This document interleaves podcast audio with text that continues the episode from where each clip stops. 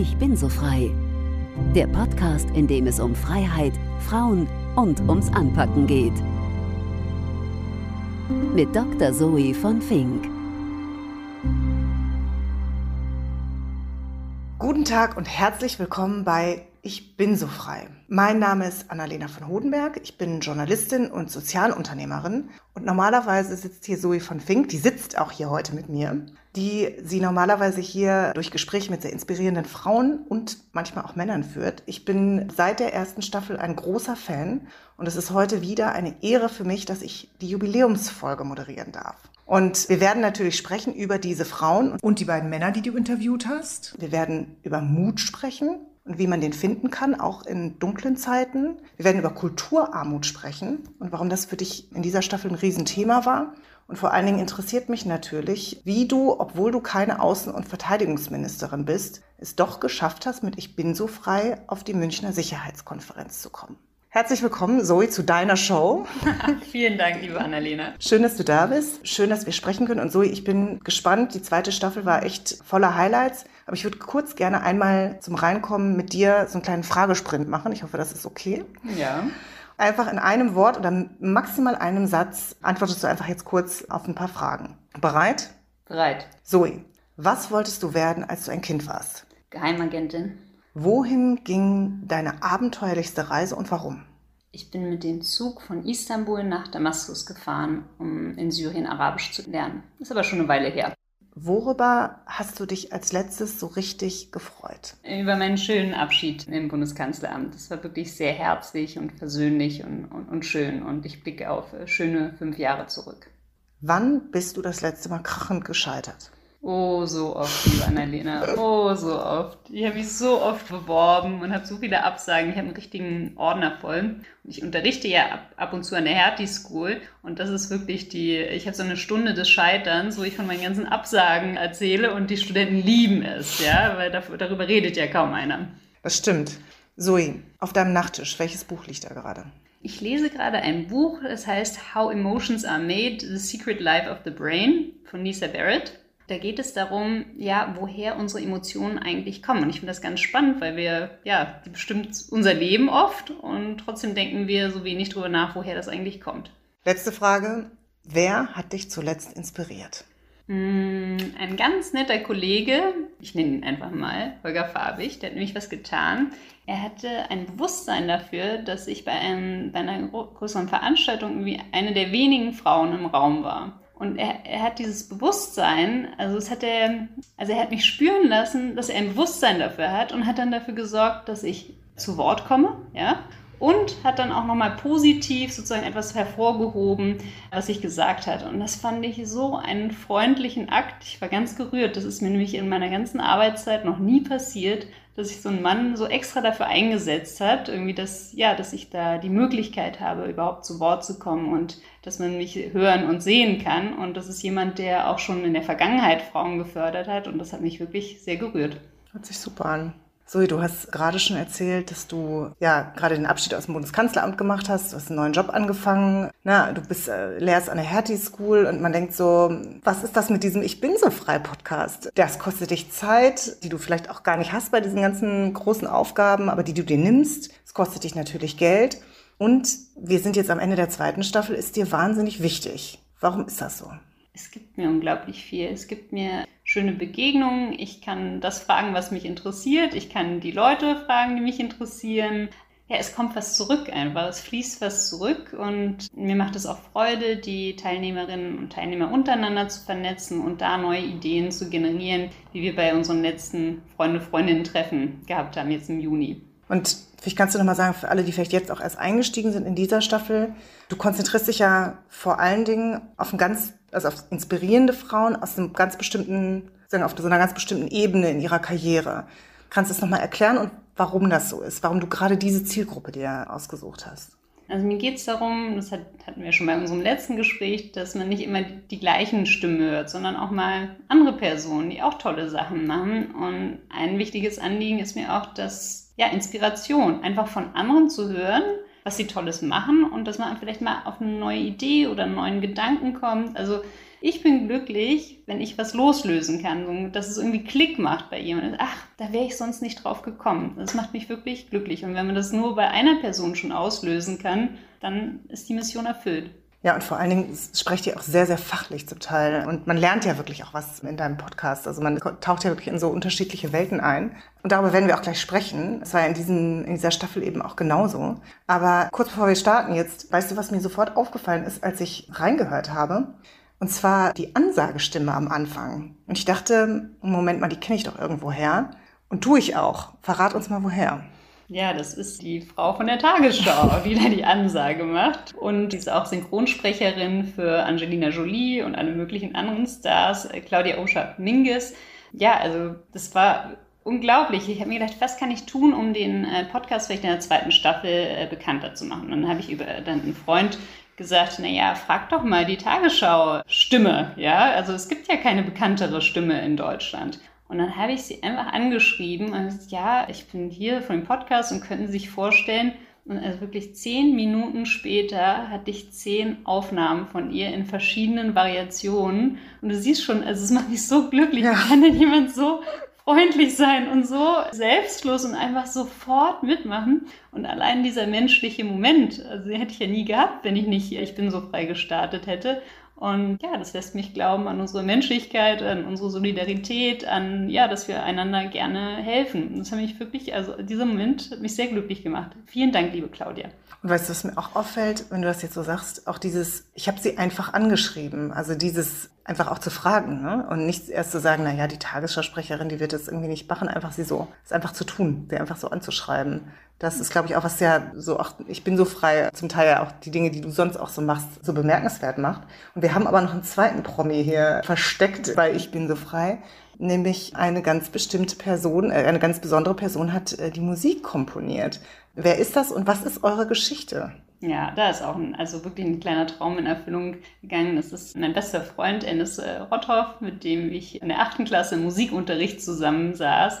Wirklich ein berühmter Filmkomponist mittlerweile ist. Und ich habe mir gesagt, man Ennis, kannst du nicht mal was komponieren für mich? Bitte, bitte, bitte. Und dann hat er sich auch die Zeit genommen und hat das Intro komponiert. Richtig cool. Ja, also vielen Dank an Ennis. Das hat auf jeden Fall nochmal richtig äh, die zweite, der zweite Staffel nochmal so einen krassen Schliff gegeben. Dann lass uns doch mal darüber sprechen. Du hast dieses Mal, also ich habe dich genötigt und deine besten drei Zitate auszusuchen. Und über die wollen wir natürlich sprechen und warum die eben auch für dich gerade so die inspirierendsten Zitate sind. Von wem ist denn das erste? Also erstmal, es war keine leichte Aufgabe. Es gibt wirklich viele, viele tolle Zitate. Aus jeder Sendung, aus jeder Folge habe ich mehrere Zitate, die ich gerne gebracht hätte. Ich habe mich ein bisschen darauf konzentriert, auf was vielleicht zu meiner Lebenssituation gepasst hat oder was mich in, in dem Moment besonders inspiriert hat. Und ich möchte anfangen mit Dr. Florence Gaub. Und am besten, ihr hört selber mal rein. Es gibt ein Zitat von Captain Kirk, was ich gerne mag. Die Zukunft ist ein unentdecktes Land. Und für mich ist das halt, wenn du im Pioniergedanken bleibst, ja, das ist was, was, was nicht nur unentdeckt ist und unerforscht, sondern es ist auch was wir kreieren. Und ultimativ deswegen finde ich Zukunftsforschung halt super spannend, weil es für mich nicht darum geht, ich bin nicht ein Orakel, ich sage nicht, oh, ich bin noch keine Alarmanlage, ich sage nicht, oh Gott, alles wird schlimm und ihr müsst unbedingt auf mich hören, sondern immer wieder darauf verweisen, schau mal hier, da kann man was machen, da kann man was machen. Und eigentlich ist das, was wir vorhin gesagt haben, du schreibst deine eigene Geschichte, du schreibst sie als Individuum, aber du schreibst sie auch als Land oder als Gesellschaft oder als Menschheit, wenn du so willst, aber du musst halt in diesem Pioniergedanken bleiben, du darfst keine Angst davor haben, immer wieder nach vorne zu gehen und ab und zu, ja, kriegst du halt auch einfach eins auf die Mütze, weil was schief geht. Aber insgesamt ist es was, was du erobern kannst. Ja. Nicht behalten, aber was du auf jeden Fall beeinflussen kannst.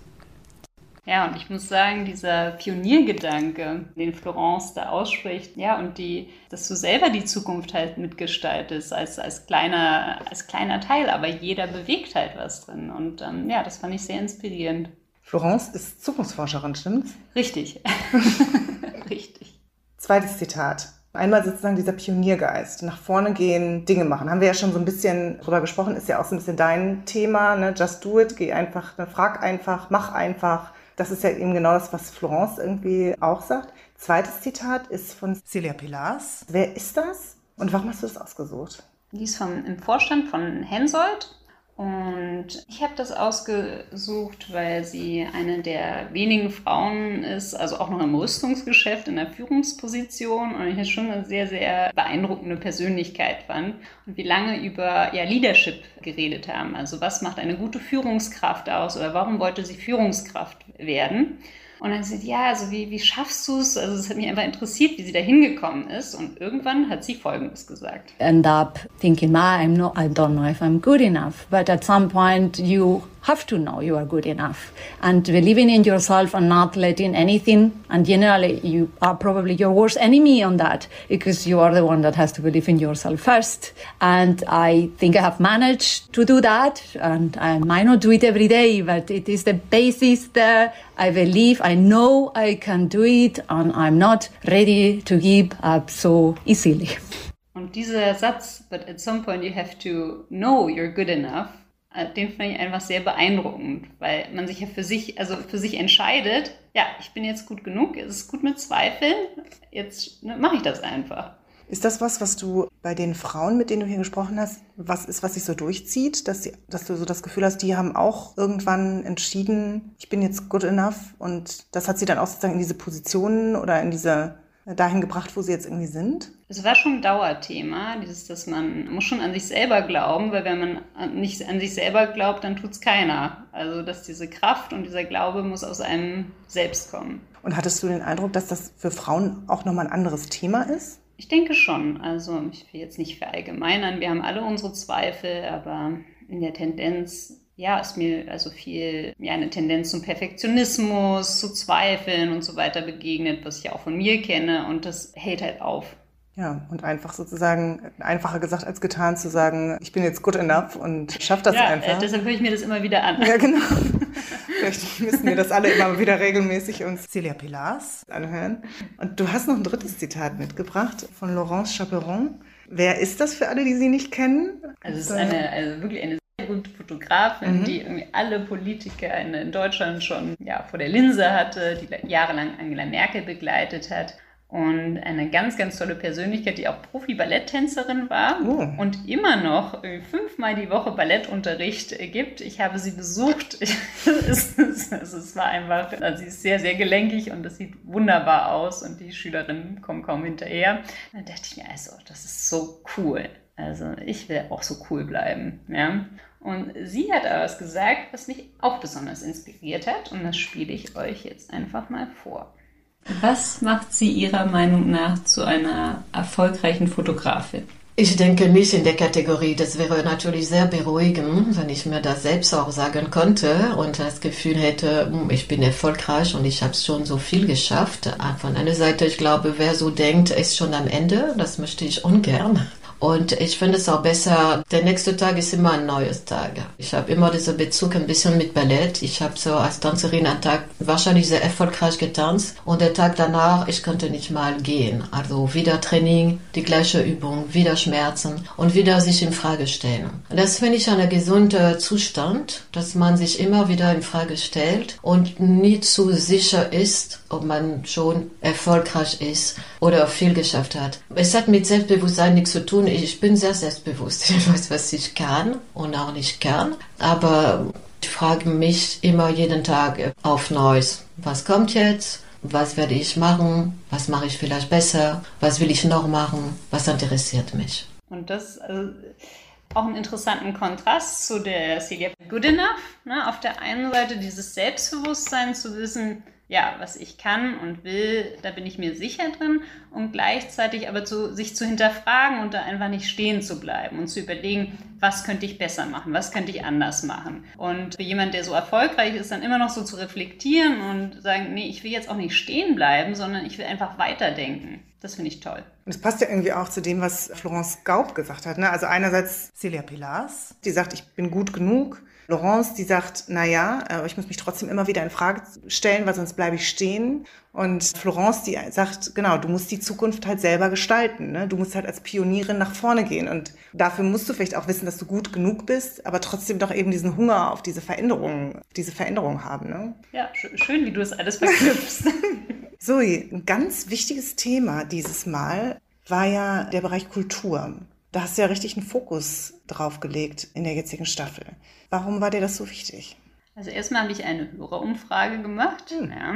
Und gefragt, was wünscht ihr euch denn für die nächste Staffel? Und da kam mehrmals irgendwie mehr mit Kultur machen. Frauen, äh, ja, Berufen, die irgendwie mit Kultur zusammenhängen. Und das zweite war, dass ich selber so eine nach der Pandemie so eine Kulturarmut empfunden hatte. Also so, geradezu eine, eine Lehre. Also ich brauchte Input durch also ich, Theater, Konzerte, irgendwas. Es ist uns ja alles äh, entgangen gefühlt jahrelang und äh, ich habe einfach diesen, ja, einfach diese Armut gefühlt, diese Kulturarmut und hatte auch Lust, kreative Leute zu treffen. Und ich meine, genau, der Kulturbranche ist es ja in der Corona-Zeit einfach total schlecht gegangen. Und wir wissen aber ja auch noch, dass es eben auch gerade Frauen dann nochmal doppelt schlecht gegangen ist, weil sie ja auch in der Kulturbranche eben, genau, eben sehr selten zu den oberen 10.000 zählen, sondern eher sozusagen im unteren Drittel eigentlich sind und diese krasse gläserne Decke ja immer noch verspüren.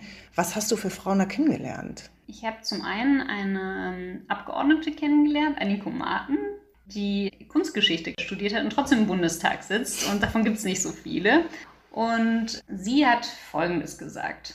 Und deswegen sage ich aber, dass Kultur gerade das ist, was uns ausmacht. Kreativität ist das, was uns zu Menschen macht, was uns als Menschen voranbringt und unser Alltag bereichert, ja, aber auch Innovationen an, vorantreibt. Und deswegen möchte ich dafür sorgen, dass das, das ganze Thema Kultur noch ein bisschen weiter gesehen wird als nur das schöne, ja, strahlende, sondern eher das den Innovationscharakter herausheben.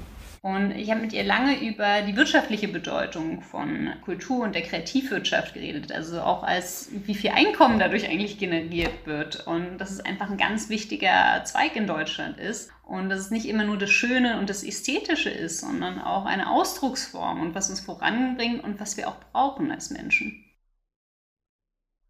Mit wem hast du noch gesprochen? Katharina von Klebowski sehe ich hier. Genau. Wer ist das? Sie ist die Geschäftsführerin von den Freunden der Nationalgalerie. Und die machen alles, was staatliche Museen nicht können. Das heißt, sie sind viel, viel flexibler in ihrer Handhabung von Mitteln, von was sie überhaupt machen können, weil sie nicht einer riesigen Bürokratie ausgesetzt ist. Und ich finde das so toll, wenn Kunst halt ergänzt wird durch was anderes. Zum Beispiel haben sie die MoMA nach Berlin gebracht. Und zwar ist schon ein bisschen her, 2004, aber ich meine, alle Berliner erinnern sich an diese Riesenschlangen und diese 1,2 Millionen Besucher und so weiter und so fort.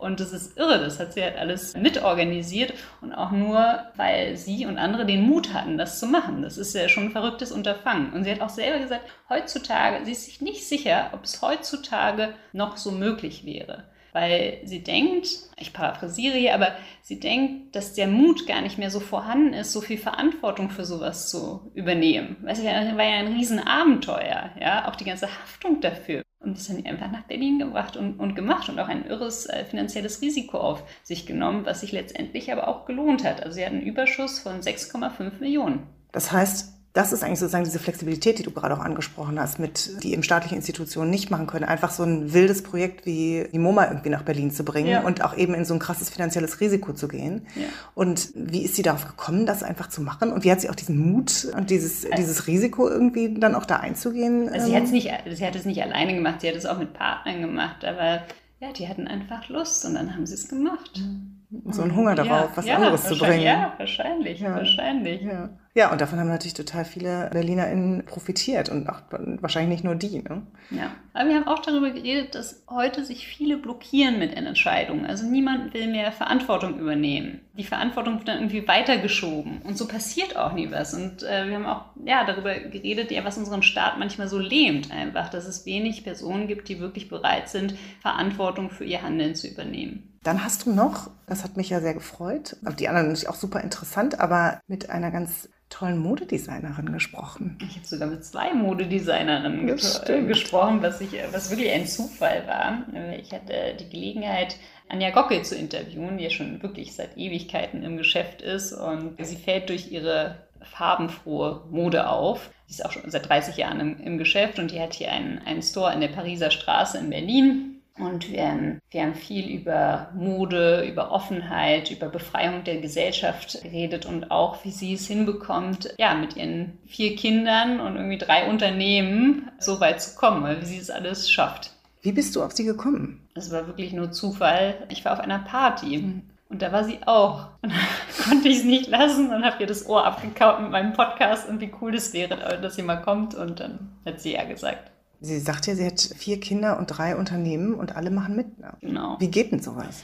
Ich weiß es nicht. Er war, also ihr, ihr Rat auch an Frauen war. Ja, der Frau möchte ich mitgeben, dass sie wirklich an sich glauben sollen, dass sie sich möglichst viele Menschen in ihrem Umfeld suchen sollen, sie anziehen sollen, die auch an sie glauben, die sie vielleicht in kleinen Aspekten unterstützen, weil wir können nicht alles alleine machen. Auch die Welt ist ja so komplex geworden, dass es noch viel weniger möglich ist. Und gleichzeitig ist sie so offen geworden, dass es viel selbstverständlicher ist, Dinge gemeinsam zu machen. Und selbst wenn man sie nur für gewisse Zeit gemeinsam macht, das muss nicht eine lebenslange Gemeinschaft sein, sondern es können, wie ich es mache, Kooperationen sein. Und das ist das eine. Und das andere ist, wenn ihr einen Wunsch auf Familie habt oder Kinder oder wie auch immer, lasst euch bloß nicht von eurem Partner abbringen, weiter zu arbeiten und am Leben teilzunehmen, wenn ihr das wollt. Wenn ich respektiere es auch in höchstem Maße, wenn Frauen sagen, nee, du, ich will aber jetzt mal 10, 15 Jahre bei meinen Kindern bleiben, ich genieße das aus vollem Herzen. Halleluja, ist gar nichts Schlechtes dagegen zu sagen. Aber bitte doch nicht aus äußeren Zwängen, so von wegen der Partner kommt, ach du Schatz, du verdienst doch echt 25 Prozent weniger als ich. Ja, tun wir alle als Frauen, ne, im Schnitt 25 Prozent weniger. Bitte, komm, ist doch so anstrengend, bleib lieber zu Hause tut es nicht. Diese Falle ist, glaube ich, echt eine Falle, die, die schwierig ist, weil wir bauen uns keine Substanz für die Zukunft auf. Wir nehmen an dem öffentlichen Leben nicht mehr so teil wie andere Menschen und wir können beides integrieren. Wir haben vier Kinder und drei Unternehmen und es klappt insofern hervorragend, dass jeder mir selbstverständlich hilft. Meine Kinder helfen mir, mein Mann hilft mir. Es ist einfach überhaupt keine Diskussion, dass ich das machen darf, was ich liebe zu tun. Ja, das stimmt. Es ist total inspirierend. Aber es ist natürlich auch nicht immer so einfach ne, für Frauen, auch mit Kindern. Sie sagt ja, ne, vier Kinder, dann irgendwie das trotzdem durchzuziehen, unternehmerisch zu sein. Ja, also das ist auf jeden Fall sehr inspirierend und ja, macht auf jeden Fall auch Mut, glaube ich, für junge Frauen zu sagen, es irgendwie geht es, wenn man das irgendwie geht's. gut organisiert. Ja, wahrscheinlich auch mit dem richtigen Partner. Also ihr, ihr Mann war auch da, der spielt irgendwie mit in der Band und also ja, ein tolles Duo. Wenn wir so auf diesen Kulturbereich gucken, das hast du dir sicher ja auch mit den Frauen, die du, mit denen du gesprochen hast, angeguckt. Ich habe es ja am Anfang schon gesagt. Auch da gibt es ja so eine ganz krasse gläserne Decke. Genau, was haben die gesagt? Ist es da für Frauen anders nochmal oder nochmal schwieriger, weil das vielleicht auch so ein total männerdominierter Bereich ist? Das kann ich dir nicht genau sagen, weil ich das Gefühl hatte, und das ist mein subjektiver Eindruck, dass die Frauen, die ich interviewt hatte, die wollten mehr über sagen, was sie mit ihrer Mode ausdrücken wollen, was sie mit ihren Filmen ausdrücken, mehr über das, was sie geschafft haben, reden, als jetzt über das Frausein zu reflektieren. Ja, und das ist ja auch so ein bisschen auch der Ansatz, den du in deinem Podcast ja auch. Ja, genau. Also ich, möchte auch nicht, ich mache jetzt mal in Anführungsstrichen irgendwie lamentieren, mhm. sondern einfach so, wie soll man sagen, konstruktiv erzählen, was man machen kann und was alles möglich ist. Genau, ich glaube, also ich würde immer sagen, da gehört auch immer noch dazu, irgendwie mit zu reflektieren, wie stehen wir denn sozusagen so im System? Also das, was du ja am Anfang auch gesagt hast, der Mann, der dich inspiriert hat, der ja eben das gesehen hat, du bist hier die einzige Frau und das ist eben so eine Situation. Ja, genau, deswegen das irgendwie auch mit reinzunehmen. Aber genau, es ist vielleicht auch nicht immer nötig, das zu tun. Deswegen, es hätte mich einfach nur interessiert, weil ja der Kulturbereich nee, also, eben ja auch so. Ja, genau. Also manchmal passt ist. es, manchmal nicht. Zum Beispiel mit der Johanna Bergel habe ich darüber geredet, die ist ja Filmproduzentin und die hat mir halt auch erzählt, naja, in ihrem Studiengang, da war es noch paritätisch besetzt, aber wenn sie sich jetzt umschaut, dann sind die meisten Männer erfolgreicher. Und sie hat dazu gesagt, ich glaube, das Wichtigste für mich immer wieder war, auch gegen alle Widerstände an mich selber zu glauben. Also ich habe tatsächlich auch so in der Studienzeit, ich habe, also als ich angefangen habe, an der Filmhochschule zu studieren, war meine Tochter anderthalb Jahre alt. Also ich bin quasi als Mutter an die Filmhochschule gekommen und habe dann während des Studiums noch ein zweites Kind bekommen. Und die Frage, mit der ich am meisten konfrontiert wurde, war eigentlich immer, wo sind deine Kinder jetzt gerade, wenn du hier in der Uni bist? Und dann war ich total perplex, weil ich wurde das nicht nur von Männern gefragt, sondern ich wurde das vor allen Dingen auch von Frauen gefragt. Ja. Und was, was ja, geht sie das an? So? Erstens, was ja. geht sie das an? Und im Endeffekt halt auch, ich fand es auch so eine komische, also es hatte irgendwie auf eine Art und Weise natürlich ein bisschen was Übergriffiges. Und dann hat es aber natürlich auch so darauf verwiesen, wie die Leute halt sozialisiert wurden. Und da mache ich jetzt mal einen kleinen Ausflug, weil ich bin ostsozialisiert. Meine Eltern sind eben beide aus dem Osten. Ich bin in Ostberlin geboren. Und da war einfach, es war total normal und klar, dass Frauen halt genauso arbeiten und auch in Vollzeit. Und ich wurde tatsächlich oft an der Uni, das wahrscheinlich von Frauen und Menschen und Männern gefragt, die vielleicht mit einer keine Ahnung, Teilzeit oder gar nicht arbeitenden Mutter aufgewachsen sind. Mhm. Genau, das ist der Punkt Nummer eins. Also ich würde immer wieder so machen, also früh Kinder bekommen, wenn man gerne eine Familie gründen möchte und hat wirklich auch dieses nicht zu planen, sondern eher irgendwie zu gucken oder sich auch selber die Möglichkeit zu geben, auch mit dem Kind zusammen zu wachsen. Weil das, das merke ich jetzt gerade. Ich, ich meine, ich bin jetzt 39, meine Tochter ist jetzt 16. Ich habe einen ganz anderen Bezug zu ihr und ihrer Generation und wir haben das auch irgendwie gemeinsam geschafft, jetzt dahin zu kommen, wo wir sind. Und ich bin total dankbar dafür. Und da haben wir wieder das, was wir am Anfang gesagt haben. Und zwar, wenn du nicht an dich glaubst, dann glaubt keiner an dich. Und man muss diesen Mut und diese Kraft schon aus sich selber schöpfen. Du hast ja eine Teilnehmerin gehabt, die was sehr, sehr Interessantes gesagt hat, nämlich so darüber gesprochen hat, wie die Wahrnehmung von Frauen in den Medien ist. Und sie hat gesagt, dass nicht jede Frau die feministische Karte ziehen möchte, aber an der Wertung der Medien nicht vorbeikommt. Wer hat das gesagt und was hat sie damit gemeint? Das war Eva Christiansen, die jahrelang die Kommunikationsberaterin von der Bundeskanzlerin war. Und bei mir hat es auch wirklich Aha gemacht in dieser Folge, die, die sehr erfolgreich ist, eine der erfolgreichsten Folgen. Das hören äh, sich sehr, sehr viele an, dass einfach Frauen zum Beispiel gefragt werden, ja, wie sie das schaffen mit Beruf und Familie. Und das ist dann vielleicht nett gemeint in dem Moment, aber das schafft eine ganz andere Wahrnehmung, weil Männer das nicht gefragt werden. Und man muss einfach, ja, darauf achten, dass es eine Gleichheit in der Wahrnehmung gibt und auch als Journalist muss man halt sensibel für sowas sein, was man, also was das für einen Eindruck kreiert. Und wie geht man als Frau damit um, wenn man sowas gefragt wird? Eva Christiansen hat ihre Top 3 Tipps äh, geteilt und die, da können wir jetzt mal reinhören.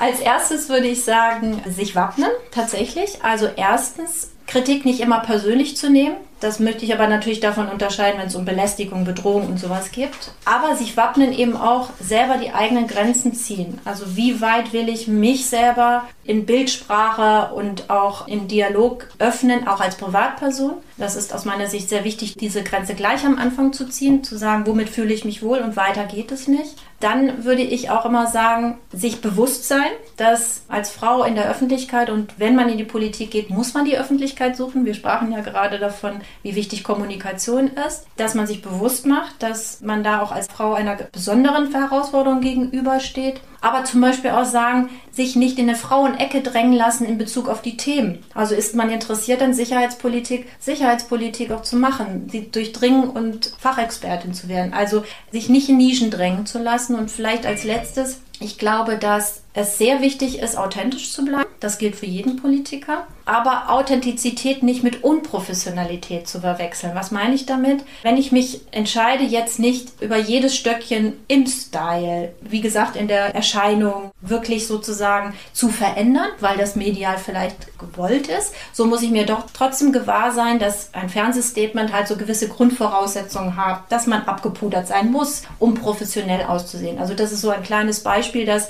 man selbst bleiben ganz wichtig ist aber sich den Gegebenheiten auch anpassen muss. Es einfach zu tun, an sich zu glauben, nach vorne zu gehen, das braucht unglaublich viel Mut auch. Ne? Mut, einfach sich in Situationen zu begeben, in denen man sich vielleicht exponiert, in Situationen zu begeben, in denen man unsicher ist. Auch Mut, auch mal zu scheitern und dann wieder aufzustehen. Das war dir in dieser Folge, in dieser Staffel auch total wichtig. Wen hast du uns mitgebracht, die explizit sozusagen über Mut gesprochen haben, beziehungsweise dich auch inspiriert haben zu diesem Thema Mut? Da würde ich gleich, also ich habe viele, viele, aber ich darf ja immer nur drei Beispiele. Genau. Ne? genau. Also erstens Hannah Zach und Sophie Rendel von der Frauendomäne. Das ist ein österreichisches Netzwerk und die haben einfach so ein Netzwerk gegründet, wo Frauen in ihrer Expertise sozusagen in der Datenbank dargestellt werden, so dass Journalisten oder wenn man ein Panel macht oder so einfach auf diese Datenbank zugreifen können. Und mit denen habe ich mich länger unterhalten und ist dann, ja, ist ja heutzutage überhaupt nicht mehr tragbar, Panels einseitig zu besetzen und sagen immer alle, ja, wir haben doch keine Expertin. Und es ging in der ganzen Sendung, die übrigens auch sehr beliebt ist, ab wann bist du Expertin? Und dass Frauen zu Bescheidenheit erzogen werden. Und deshalb, ab wann kommt der Punkt, wo man für einen selber sagen kann, ja, ich bin jetzt Expertin in diesem, in diesem Gebiet und ste stehe sozusagen für äh, Fragen von Journalisten oder auf dem Panel und so weiter zu, zur Verfügung. Und da zögern halt viele. Und also in dem Kontext habe ich auch mit der, mit der Barbara Bosch gesprochen und die ist sozusagen Public Speaking Coach. Ich habe ihre Unterstützung auch schon in Anspruch genommen. Und also da hatte ich auch nochmal einen Aha-Effekt und da hören wir nochmal rein, was sie gesagt hat. Und ich arbeite immer gerne mit so einem Bild. Und zwar, wenn man sich mal so vorstellt, man hat so ein Glas Wasser und das Glas Wasser ist so zu ein Drittel gefüllt. Dann haben wir immer Angst, und den Fokus darauf, was wir alles nicht wissen und Angst, dass die Leute mit ihren Fragen genau da reintappen. Und dann sage ich immer, hm, wie wäre es denn, wenn wir das für uns mal neu definieren und diese ein Drittel, die wir haben, die als unsere 100 Prozent sehen, ja? Und wenn wir auf die Bühne gehen mit der Bereitschaft, das, was wir haben, das 100 Prozent mit vollen Händen daraus zu schöpfen und das zu teilen. Und das, was wir noch nicht wissen, ist eine Lernchance. Und übersetzt auf diese Fragen bedeutet das ein Vertrauen darauf, dass wir Fragen beantworten können, dass wir viele Fragen beantworten können, dass wir auch eine Frage, die wir nicht beantworten können, umleiten können auf etwas, was tatsächlich da ist, ne? was wir geben können und eine unbeantwortete Frage neu definieren als ein, eine Möglichkeit des wieder in Kontakt tretens mit Leuten. Also ich finde es absolut legitim und schön sagen zu können, das ist eine super Frage, die würde ich mitnehmen und je nachdem, was es für ein Kontext ist, ich melde mich per LinkedIn oder Daraus mache ich den nächsten Podcast. Da schaue ich nochmal nach. Also wirklich dieses positive, hey, das ist auch eine Möglichkeit für mich, nochmal was zu lernen, etwas nachzuschauen und lass uns das Gespräch darüber in der Zukunft fortsetzen und schauen, und schauen, was dann dabei rauskommt. Und dieses Zitat finde ich auch wirklich erhellend, weil mir geht es oft so, dass mir denke, oh ja, also ich traue mich das nicht oder kann ich das wirklich? Und dann müssen mich Freunde schon schubsen, sagen, ja, Mann würde es sofort machen. Und ja, diese Souveränität dann zu sagen, ja, okay, dann weiß ich halt was nicht, aber dann ja, schaue ich es nach oder komme in einen Dialog. Ja, das finde ich toll, dass Barbara uns das mitgegeben hat. Ja, finde ich auch. Und vor allen Dingen ähm, ist mir jetzt auch nochmal klar geworden, es gibt ja gar nicht irgendwie so ein, es gibt ja gar keinen Code, ab wann du irgendwie Expertin bist. Ne? Nee. Du bist halt irgendwie, irgendwann wirst du so genannt. Oder ich bin ja auch Expertin für digitale Gewalt und das bin ich auch irgendwie so auf den Weg geworden. Ja. Und man weiß irgendwie gar nicht sozusagen, Genau, wann war man das eigentlich irgendwie? Am Anfang wurde man so genannt und hat das dann irgendwie, ja, hat das, hat das irgendwie selber noch nicht so angenommen und irgendwann wird man das dann halt. Genau, aber eigentlich gibt's das ja gar nicht. Und das ist ja ab einem Moment, wo man zu sich selber sagt, ich habe hab sozusagen vielleicht einen, genug Fundus, um jetzt einigermaßen professionell über ein Thema zu sprechen. Aber wie viel das ist, ist ja total subjektiv und ja, hat ja ganz viel mit der Außenwirkung und ja auch mit einem selber irgendwie zu tun. Ja, da kommen wir auch nochmal zurück zu der Celia und ne, ihrem Zitat, at some point you have to know you're good enough. Und das geht für so viele Lebensbereiche.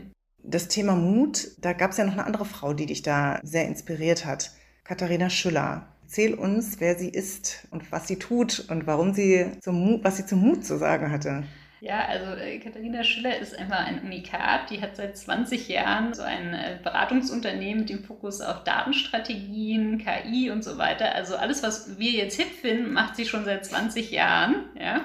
Und die hat sich einfach in eine ja, eher traditionelle Männerdomäne begeben und klärt auch über Unstatistik auf. Und wir haben es gar nicht so groß zum Thema gemacht, wie, wie sie sich fühlt ist Frau, sondern einfach so fachlich darüber geredet, was es für Unwissen gibt und wie Statistiken oft ja, missbraucht oder falsch interpretiert werden und äh, wie tragisch es eigentlich ist, dass wir Daten so schlecht interpretieren können. Und ihre, ja, ihre Mission ist, äh, da aufzuklären. Und sie sagt, und ich fand das einfach toll, mit ihr nochmal darüber zu reflektieren, wie wir Daten besser nutzen können. Also für, für uns und für unsere Zwecke und das auch als ja, Geschenk sehen, diese ganzen Daten, die aufzubereiten, um bessere Entscheidungen zu treffen. Ich bin Unternehmerin, ich bin Beraterin, ich bin Wissenschaftlerin, Bestsellerautorin und ich bin Mama von vier Kindern. Aber ich bin vor allem jemand, der eine ganz große Leidenschaft hat für Zahlen und Daten und wie uns Daten und Statistiken dabei helfen können, die Welt zu verstehen und vielleicht auch ein bisschen besser zu machen.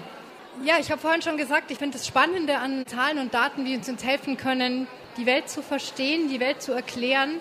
Und ich finde es so faszinierend, dass man mit Hilfe von Statistiken unterschiedlichste Dinge verstehen kann, wo Muster entstehen, ob das jetzt Muster sind im Verhalten von Menschen, wie sich Gesellschaften verhalten, aber auch im technischen Bereich, im biologischen Bereich, in unterschiedlichsten Bereichen. Also dass es so eine Art Sprache ist, die uns hilft, Struktur in Dinge reinzubringen. Und das begeistert mich an Statistik und meine Mission ist, den Wert von Daten und von datengetriebenen Entscheidungen deutlicher zu machen und auch klar zu machen, wo die Fallstricke liegen. Und ich habe jetzt gerade gesagt, datengetriebene Entscheidungen. Wenn ich es auf Englisch sage, sage ich meistens nicht Data-Driven Decisions, sondern ich sage Data-Informed Decisions oder Data-Enabled Decisions, weil es eigentlich um mehr geht. Also es geht darum zu verstehen, was steckt in Daten drin und was steckt aber auch nicht in Daten, weil was ist die Bedeutung von Daten, was ist Kontext, den wir noch dazu bringen müssen. Also wo ist eigentlich die Grenze von dem, was wir aus Zahlen und Daten lernen können und wo müssen wir selber Entscheidungen treffen. Und eben zu sagen, Daten und Statistiken können uns Entscheidungen nicht abnehmen, sondern sie können uns nur Entscheidungen unterstützen und klarer machen. Und das finde ich halt sehr wichtig, wenn ich von Datenkompetenz spreche, auch zu verstehen, wo die Grenzen von Daten sind und die Grenzen von Statistiken liegen. Zoe, ich habe dir natürlich auch mitgegeben, mir nochmal zu sagen, wer dich eigentlich am meisten beeindruckt hat. Und ich weiß, es ist auch total schwer gewesen. Super gemein, die Frage. Ja, ja. weil du natürlich wirklich tolle Frauen hattest. Und ich habe auch in einiges reingehört und dachte auch, das wird irgendwie schwer. Aber so in deiner jetzigen Lebenssituation, ja, welche Stimmen sind dir da so ganz tief im, im Kopf geblieben und haben vielleicht auch dich ja, beeindruckt und waren irgendwie auch so eine weiterreichende Inspiration? Warum? Ja, die Modedesignerin Esther Peerband. Also ich muss sagen, da war ich zwei Jahre hinterher und habe sie ständig gefragt und äh, es hat dann irgendwann mal geklappt. Und dann hatten wir wirklich ein sehr, sehr schönes Gespräch. Sie hat bei einer, so einer Art Castingshow mitgemacht, Making the Cut. Und um es kurz zu machen, am, am Ende ging sie war, sie war wirklich super, sie war total inspirierend, was sie alles geschneidert hat und gemacht hat. Und irgendwie, ja, also ich finde, sie hat Deutschland wunderbar aussehen lassen. Das hat ja die, also wurde ja weltweit ausgestrahlt. Und am Ende ist sie sich sehr treu geblieben, weil um zu gewinnen, hätte sie einfach ein paar bunte Teile kreieren sollen, aber ihr Stil ist schwarz-weiß. Das war ihr wichtig, dabei ist sie geblieben. Und das fand ich sehr beeindruckend und man kann sie in ihrem Berliner Laden besuchen. Und ähm, ja, die Kleidung ist einfach powerful. Sie hat für sich selber gesagt und jetzt würde ich sie gern zitieren. Ich glaube, ich habe es für mich perfektioniert, mir einen Schutzmantel zu stricken, wie ich immer so sage. Also einfach Bekleidung, die mir nicht nur einen physischen Schutz gibt, sondern auch einen psychischen Schutz. Das kann egal was sein. Wir gehen raus, wir wachen auf, wir haben einen schwierigen Tag vor uns, wir müssen irgendwie komplizierte Leute treffen oder Leute, die wir nicht mögen oder was auch immer. Und es ist so unser Alltagskampf, den wir haben. Und, und dafür musste ich mich selber immer wappnen und eben kleiden. Und das habe ich so gelernt für mich und möchte es eben weitergeben an Kunden. So, ich möchte sie einfach, ich möchte, dass meine Kunden stark sind, dass sie irgendwie zwei Zentimeter wachsen, wenn sie meine Sachen anhaben. Also dieses Empowerment gibt's ja mal nicht so richtig schönes Wort im Deutschen dafür. Einfach, dass sie stolz durch ihren Alltag gehen. Und ich sage auch manchmal, ich mache Urban Shells, also wirklich so eine Schutzbekleidung. Und das heißt nicht, dass es Panzer sind. Also die, ja, ich arbeite sehr gerne auch mit mit sehr festen Materialien, mit denen man fast so skulptural arbeiten kann. Aber es gibt auch trotzdem eine sehr, sehr feminine Seite in mir und auch in meinen Kollektionsteilen. Also es darf schon auch Haut gezeigt werden und trotzdem bietet es irgendwie einen Schutz. Also ich glaube, besser kann ich es gar nicht beschreiben. Hast du was bei ihr gekauft? Ich habe was bei ihr gekauft. Und es wie? war nicht günstig. aber, aber, Handarbeit, also lohnt sich. Ne, ist ja halt auch eine Designerin. Ja, ist ne? ja auch eine Designerin, ja. ja genau. Nee, ich freue mich, ich freue mich sehr. Ist es ein Schutzmantel? Bist du gewachsen? Mm, also man fühlt sich schon sehr cool. Also ich freue mich schon, das zu präsentieren. Und auch krass dann auch nochmal zu hören, was auch eben, wie auch Kleider nochmal nach außen hin wirken, aber ja auch nach innen hin. Ne? Ja, das finde ich sowieso interessant, wie, ähm, ja, wie Menschen darüber reflektieren, was sie tragen, wie sie sich gerade fühlen. Also ich denke nicht darüber nach, welche Farben jetzt gerade passen, sondern wonach mir gerade ist und was am besten zu meiner Stimmung eigentlich passt. Ob ich mich heute sehr wohl fühlen muss oder irgendwie eher geschützt oder wie auch immer. Das finde ich auch interessant, dass es anderen Menschen anscheinend auch so geht. Und ich finde interessant, dass für Esther Perband eben schwarz und weiß die Farben sind, die sozusagen, dass es eigentlich auch gar keine bunten Farben gibt, die, in denen sie sich fühlt, sondern dass sie sich eben total in diesen Kontrasten irgendwie ja. ähm, anscheinend auch fühlt. Ja, ne? ja, ja. Es gibt noch eine zweite Frau, die du mitgebracht hast, von der du gesagt hast, dass die dich am meisten beeindruckt hat. Katrin Helling-Pla. Richtig. Erzähl richtig. uns von ihr. Ja, das ist, äh, das ist eine Abgeordnete, die war jetzt in meinem letzten Interview mit Herrn Dr. Blöchle und wir haben über ähm, Reproduktionsmedizin geredet, was ja ein wichtiges Thema ist. Und sie setzt sich halt seit Jahren dafür ein und es gibt nicht sonderlich viele, weil es auch ein Nischenthema ist. Und sie hat zum Beispiel gesagt, die Toleranz gegenüber der Ausübung des Selbstbestimmungsrechts anderer im Übrigen. Ne? Also ich finde es völlig Wahnsinn, dass Eizellspenderinnen, die das, das Recht nicht, äh, Menschen, Frauen, die Eizellen spenden wollen, das nicht erlaubt wird, über ihren eigenen Körper, ihre eigenen Eizellen zu bestimmen und das dann irgendwie mit Schutz vor sich selbst begründet wird, dass das nicht möglich sein soll. Und ja, es ist einfach jemand, der, wie sie auch im Interview sagt, ja selber zwei Kinder hat und, und gar nicht betroffen ist, aber trotzdem so eine Empathie für dieses Thema hat, dass sie das vorantreiben möchte, auch wenn sich in diesen, ja, wenn, wenn sie kaum Verbündete findet. Und dann war ja auch in dieser Staffel ein Mann dabei. Das ist ja so Tradition weil Ich bin so frei. Und er hat es in die Top 3 der beeindruckendsten Zitate oder beeindruckendsten Persönlichkeiten geschaffen. Ich glaube, es ist eine Sonderkategorie. Okay. Ja, dann wollen wir, wollen wir so machen. Gut. Nein, also mir ist es wichtig, auch immer einen Mann zu interviewen. Ja, ohne Männer geht's nicht. Wir brauchen sie einfach und wir brauchen ihre Unterstützung, so wie ich auch den Kollegen am Anfang genannt habe. Und Florian Stassbutt ist von Hayes und er hat einen, ist ein Personalberater und er hat eine Initiative gegründet, die heißt Hayes Dad. Ja, und äh, da geht es unter anderem darum, erstmal zu artikulieren, was für Bedürfnisse Männer haben, was die Vereinbarkeit von Beruf und Familie angeht, weil ja es gibt einen Reflex, dass man am meisten über die Frau nachdenkt und wie sie das alles hinbekommt, aber Väter haben natürlich auch Bedürfnisse und wir haben ein ganz schönes und rührendes Interview geführt und ein Zitat habe ich daraus mitgebracht. Wünsche ich mir mehr Väter, die bewusst einstehen und das sichtbar machen, Vereinbarkeit von Familie und Beruf parallel zueinander auch am Leben zu wollen, die da eine Meinung zu haben, die unterstützend in der Partnerschaft eben auf dem Thema auch unterwegs sind und die im Sinne unserer Kinder denn das betrifft ja Jungs wie Mädels in Zukunft gleichermaßen, da einfach nach, nach vorne schauen, tradierte Rollenmuster im Zweifelsfall, wenn sie selbst damit gar nicht zufrieden sind oder einer der Partner, Partnerin, hinterfragen und sich aktiver damit auseinandersetzen und versuchen eben auch Veränderung herbeizuführen, da wo es, wo es notwendig ist. Also in Summe bin ich positiv, wohlwissend, dass, ich habe das ja gesagt, ich mir ja wünsche, dass meine Tochter irgendwann in eine Arbeitswelt eintaucht, die deutlich gleichberechtigter ist als die unsere. Die Lütte wird jetzt sechs, gehen wir mal davon aus, in 20 Jahren steigt sie ein. Wir es wahrscheinlich immer noch nicht erreicht haben werden, wenn wir zurückblicken, wie lange die Feminismusdebatte eben auch schon existiert und wie klein dann doch auch die Schritte über all die Jahre im Zweifelsfall sind. Nichtsdestotrotz werde ich nicht müde, über das Thema auch aus einer Männerperspektive zu sprechen. Das ist ein super starkes Zitat. Warum hat dich das so beeindruckt? Warum hat dich das so angesprochen? Ja, erstens, also man, man kann es gar nicht glauben, es ist gar nicht so einfach, Männer zu finden, die äh, so offen sind. Und er hat mir auch ja, erzählt, dass da auch viel Gegenwind bekommt, dass da doofe Sprüche ja, im Internet kommen und auch einfach Menschen, die an einem anderen Weltbild festhalten wollen oder das nicht männlich finden. Und deshalb gibt es nicht so viele, die da so offen darüber reden, obwohl das Bedürfnis, glaube ich, weit verbreitet ist. Und ja, es hat mich einfach beeindruckt und ich glaube auch, es ist ein absolutes Zukunftsthema, weil wir auch über Fachkräftemangel geredet haben, über ja, wie Unternehmen eigentlich Personal halten können, was so die Bedürfnisse sind, dass man länger im Unternehmen bleibt und deshalb denke ich, ist auch ein, ja, ein wichtiges Zukunftsthema.